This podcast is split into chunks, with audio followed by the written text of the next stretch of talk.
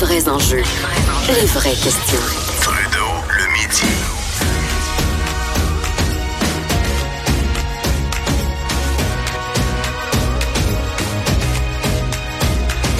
Cube Radio. mes patins. Les lumières sont éteintes. J'ai fait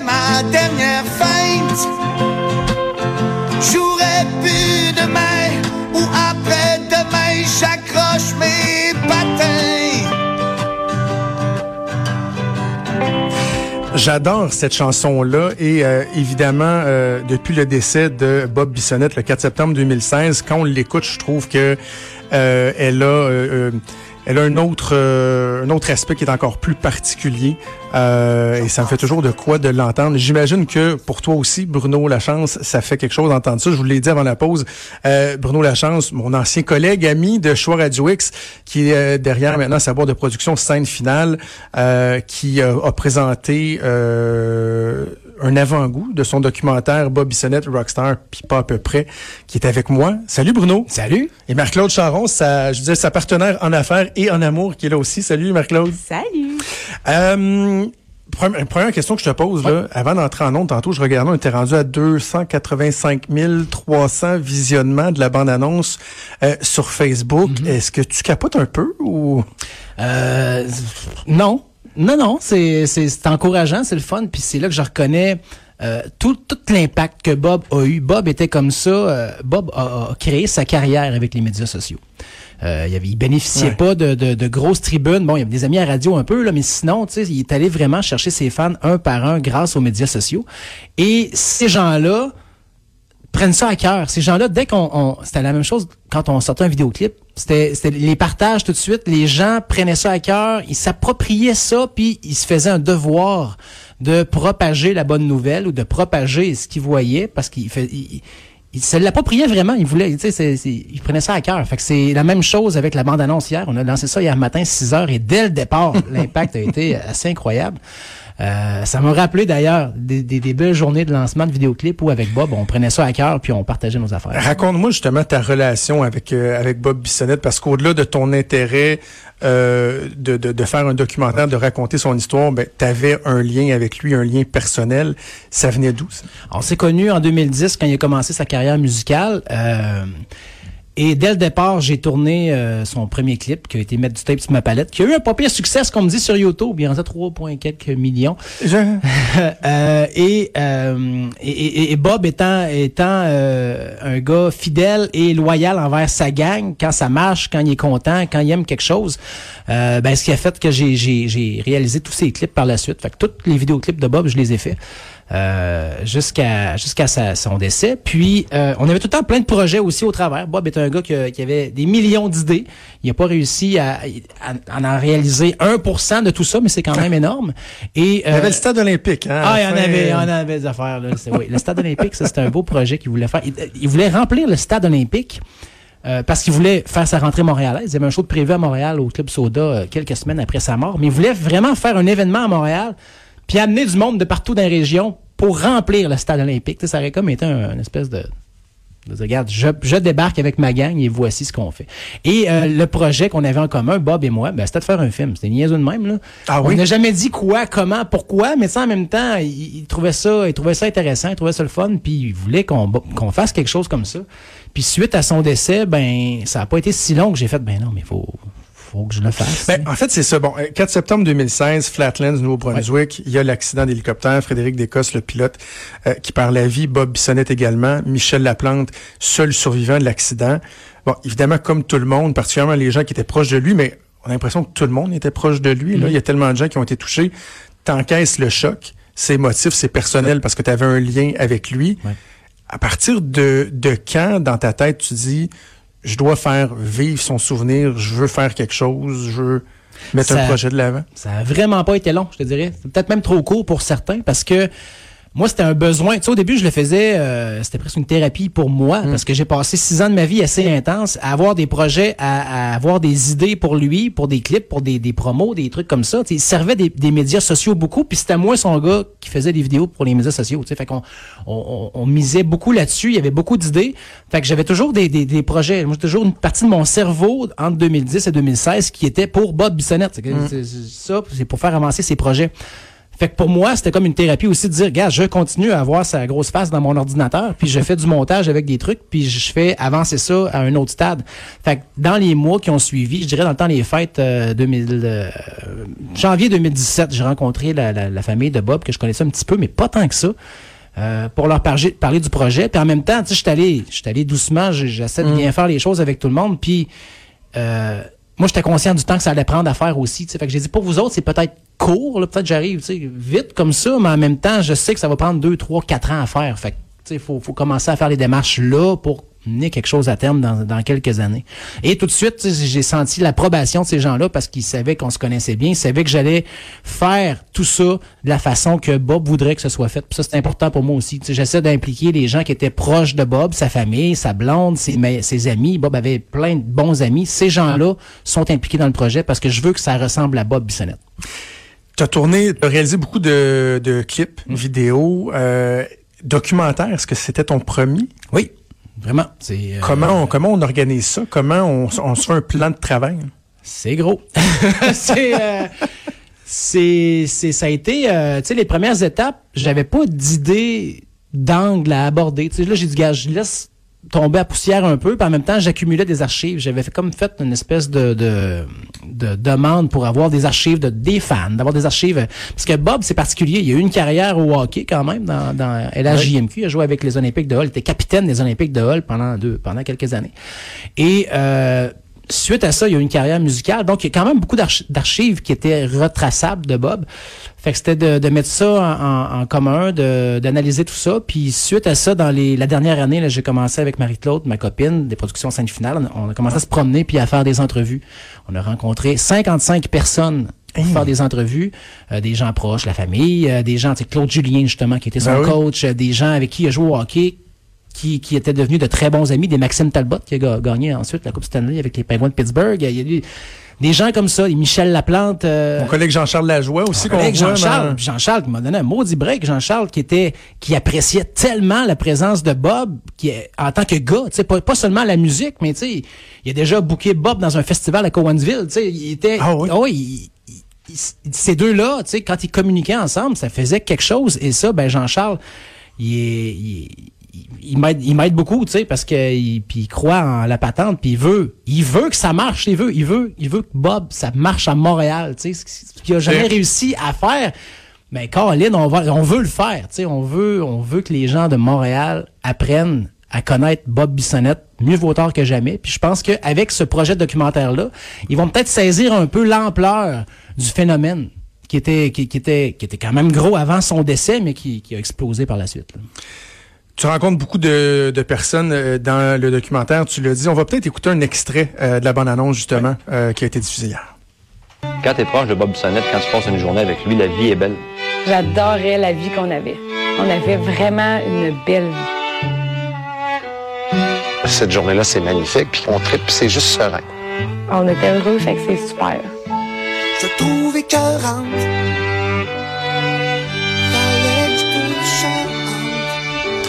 On entend dans l'extrait Michel Laplante, Marie-Pierre Simard. Je, je veux qu'on aborde, je, je vais te poser une question et après on abordera l'importance de l'équilibre, de, de, de célébrer et aussi de, de parler de l'aspect très triste et tragique euh, de l'histoire de Bob Bissonnette. Mais par rapport aux rencontres que tu as fait, les 55 rencontres que tu as fait, euh, humainement, là, ça doit pas toujours être évident parce que toi, à chaque, toi, tu rencontres une personne, elle, elle revit, Ouais. bon, les, les, les meilleurs souvenirs, mais aussi la douleur. Toi, euh, t'es, t'es professionnel, mais t'es émotivement impliqué là-dedans. Est-ce que ça a été difficile à faire? Pas tant que ça. On dirait que je suis capable de, de, de porter l'autre chapeau euh, pour les entrevues. Tu sais, honnêtement, on est une petite équipe. C'est un film, c'est fait avec zéro subvention. On fait ça, c'est ma compagnie de production avec ma copine. On fait ça tout seul. Tu sais, on, on bénéficie d'aucun argent public. Donc, c'est vraiment euh, petit, petit setup, petit budget. Tu sais. Fait que j'arrive là, moi, puis on s'occupe de trois caméras, puis on s'occupe de, de maquiller puis d'éclairer. C'est ça, fait t'as que des trucs à Je faire, m'arrange ouais, que le son sonne bien, puis que l'image soit belle, puis que, tu sais, fait que oui, humainement, il faut que je sois aussi connecté avec la personne, puis qu'on puisse euh, bâtir quelque chose, mais je- j'ai plein d'aspects techniques à penser aussi. Fait que, tu sais, ça me, ça me, je décroche un peu plus des fois, mais euh, c'est sûr que c'est, c'est, ça n'a pas toujours été facile. tu sais. En Des entrevues, des entrevues qui ont duré tu 2, dois, 3, ouais. 4 heures à faire. Puis que, euh, tu sais, c'est sûr que quand tu abordes l'aspect du décès, ça, ça brasse quelque chose. Mais je pense aussi que ça a été une belle thérapie pour plusieurs personnes Mm. de pouvoir en parler librement euh, pendant de nombreuses minutes. Ben, Il y en a des Michel plusieurs. Laplante. Il y en a plusieurs qui disaient justement, euh, c'est la première fois que je m'assois puis j'en parle pour de vrai depuis que c'est arrivé. Là. Fait que oui, ça a Fait fait, que du bien. ouais. Puis moi, en tant que, que, que le gars après ça qui se ramasse devant son ordi tout seul, euh, sais, on dirait que encore une fois, je peux porter les, les, les deux chapeaux. Je le fais au départ, je montre quelque chose, j'ai une idée de base, je le place, je m'arrange pour que tout passe bien, que les émotions soient là, qu'on entend bien, qu'on voit bien, qu'on voit bien. Et on dirait que si je prends un break, là, deux, trois jours, puis que là, je me rassois, je pèse supplé, là, je fais tabac. Hey, wow, Ah ok, ouais. ouais, là, je Tu prends quelque chose. recul, là, là. c'est ça, là, je, me, je le vois plus comme un, un auditeur, un, un spectateur, puis là, je fais, oh, ok, c'est, c'est hot, là. Comment justement, bon, la question de- du dosage là, entre célébrer sa vie, le, le, le, le, côté sympathique et bon l'inévitable qui est de parler de son son décès, l'aspect tragique, le trou que ça, ça laisse. Comment t'as abordé ça, cet équilibre Je voulais pas aller trop dans le dans le pleurnichage non plus parce que Bob Bissonnette c'était pas ça. Euh, J'essaie vraiment de le faire à son image. Fait que c'est sûr que tu il y a beaucoup de musique, il y a beaucoup de, de de célébration de la vie. Comme tu dis, c'est tu le party, c'est euh, c'est l'intensité, tout était intense. Euh, fait que c'est d'y aller là-dedans. Veut veut pas, faut faut aborder le décès, mais c'est pas ça prend pas une énorme place pour l'instant dans dans Comment, dans, dans, final. dans ton procédé, comment tu l'as abordé en termes de, de séquence? Parce que euh, moi, ce que toi, tu vis avec euh, Bob Bissonnette, moi, je, je l'ai je l'ai vu un peu avec Jean Lapierre. Tu sais, J'ai participé au livre qui a été euh, euh, qui a été écrit par Marianne White sur euh, Jean Lapierre. Puis, tu sais, Marianne, elle a décidé, par exemple, euh, d'évacuer la question de l'accident d'avion au début du Ouais. livre pour, après ça, se concentrer sur le reste. Toi, est-ce que tu as décidé de faire début, milieu, fin, le ponctuer un peu comment ou, ou tu l'as C'est fait? assez chronologique, je te dirais. OK. Mais c'est drôle parce que tu fais le lien, puis c'est sûr que là j'ai une version, j'ai une version de fait du film, mais je vais, je vais continuer de l'adapter un peu parce que c'est encore un peu trop long. Mais euh, oui, effectivement, je, je commence. euh, assez assez rapidement avec euh, avec l'accident pour que les gens puissent tu sais dans le fond moi je voulais que dans les cinq premières minutes les gens comprennent l'ampleur premièrement de ce qu'ils pouvaient avoir c'était quoi un show de Bob Bissonnette? Pourquoi les gens pourquoi des fans de même partout au Québec tu sais? Pourquoi? Fait que donc fallait montrer l'espèce de gros party qu'il pouvait créer en peu de temps. Mais c'est sûr que euh, après ça euh, il y a, l'aspect de, de, de l'accident d'hélicoptère. Et ensuite ben là on apprend à connaître le personnage. On apprend à à voir un peu son passé, euh, sa relation avec ses parents, toutes ses valeurs, ça a parti comment. Puis c'est dès le départ, tu sais, tout ce qui a créé le personnage Bob Bissonnette, ça a commencé avec avec un Roberto Bissonnette plus jeune, qui mais qui avait déjà ces caractéristiques caractéristiques là et qui qui, qui les a juste développées au fil des ans. Là. Fait que euh, je suis assez chronologique quand même dans mes affaires, mais tu sais, c'est quand même euh, je dirais c'est faut que ça faut que ça reste divertissant du début à la fin. C'est un film là. Fait que Bande annonce qui est sortie hier, euh, ça va être présenté officiellement au mois de septembre. Ouais. Bon, j'ai vu que le, le- le DVD est en pré-vente, donc les gens qui peuvent le réserver. Quelle vie tu souhaites pour le documentaire? Euh, As-tu eu ou souhaites-tu avoir des pourparlers pour qu'il soit diffusé, euh, que ce soit à la télé, dans des salles, peu importe? Qu'est-ce, comment tu vois ça? Ben, ce qui est le fun avec un projet comme ça, c'est ça, c'est qu'il peut avoir plusieurs vies. Euh, le, c'est sûr que le lancement qu'on va faire, ça va être un gros party, ça va être un événement. Il faut que ce soit encore une fois à l'image de Bob. On Eh, veut que ce ouais. soit au maximum à l'image de Bob. Euh, et ensuite, ben une vie en salle, c'est sûr que ça peut se faire aussi parce que euh, Bob avait tellement de succès un peu partout en région que je pense qu'il peut avoir aussi une demande pour euh, pour ce film-là dans plusieurs régions du Québec, que ce soit en Abitibi, en Gaspésie, c'est à Côte-Nord. Donc euh, ça, oui. Et ensuite, bon, ben sortie DVD, sortie en streaming, bien sûr, download et, et tout ça.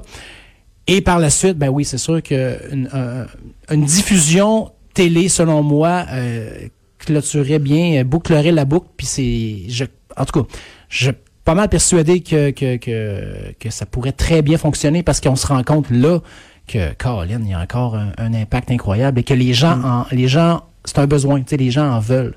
Euh, fait que c'est sûr que ça pourrait, ça pourrait satisfaire plein de gens. Puis moi, le but là-dedans, ben c'est pas compliqué, c'est que les gens regardent ça, puis comprennent c'était quoi l'ampleur du personnage et, et veulent en savoir plus, veulent acheter de la musique, veulent c'est c'est c'est ce qui va rester après ça pour euh, pour écouter les chansons puis faire vivre sa musique. Avant de te laisser, je veux que tu me parles un peu de ta boîte scène finale. Tu avais une bonne job en radio, tu étais bien établi. Sur le site, tu réalisais des clips, des pubs.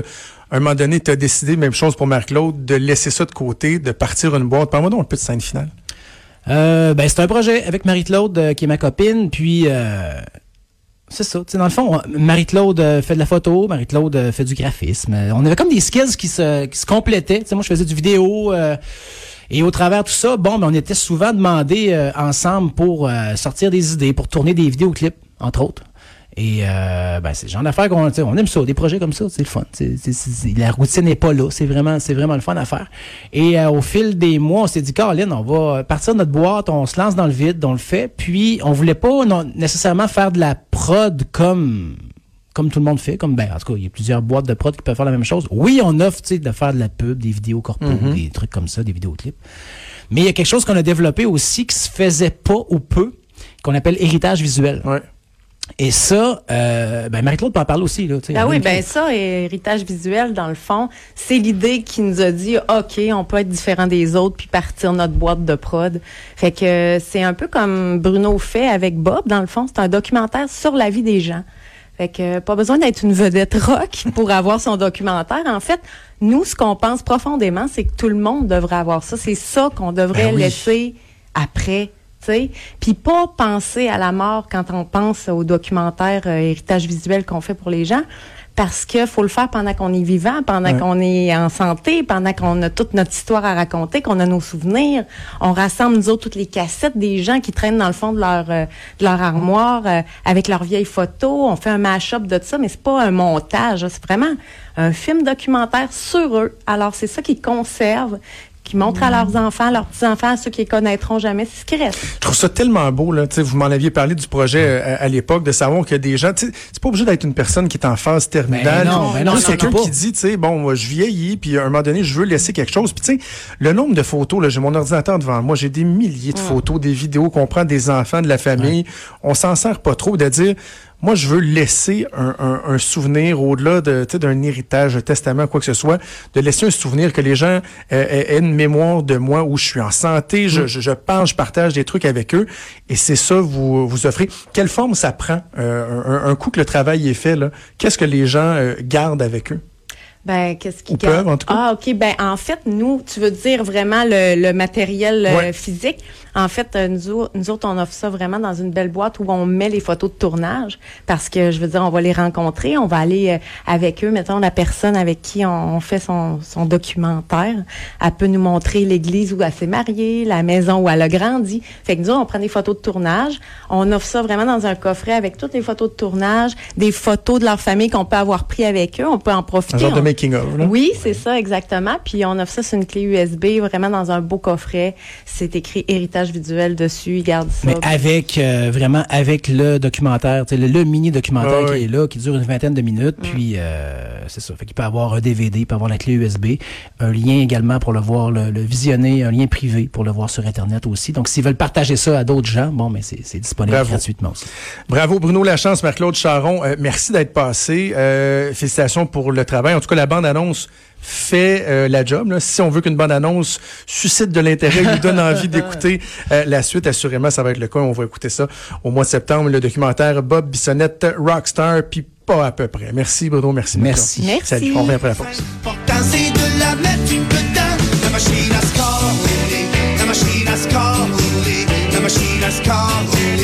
Machine à score Jusqu'à 13. Trudeau, le midi.